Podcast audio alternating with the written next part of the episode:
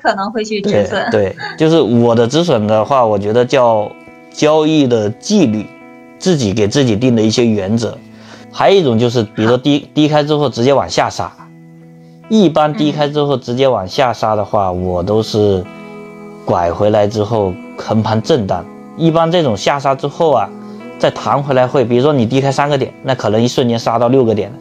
那我杀到六个点，我我在三到六个点之间，负负三到负六之间，我没有第一时间割肉，导致负六的时候，我又觉得杀的有点多，我想等一波反弹。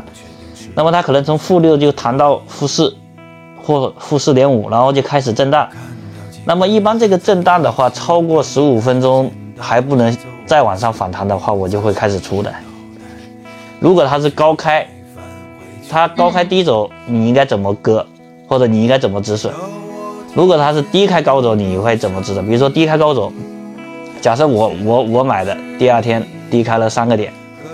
低开了三个点。如果说我在前一天，我你首先你打完板之后，你有一个预期，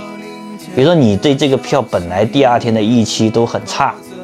那么它低开三个点是正常，跟你的预期是一样的。那么这种预期很差的情况下，如果它低开之后往上拐，只要不是那种特别强的拐，这种我都叫减亏的机会。那么这种减亏的机会我都会一直出的，因为我的预期就是不好。还有一般的减亏的机会，而且这个减亏，